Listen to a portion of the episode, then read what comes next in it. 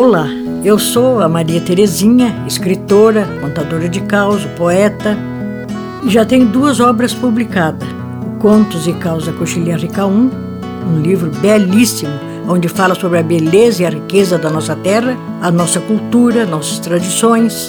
E o segundo, Contos e Causa Coxilha Rica 2, fala da minha infância, das minhas brincadeiras e do nosso tempo gostoso que nós vivemos ali na Coxilha Rica.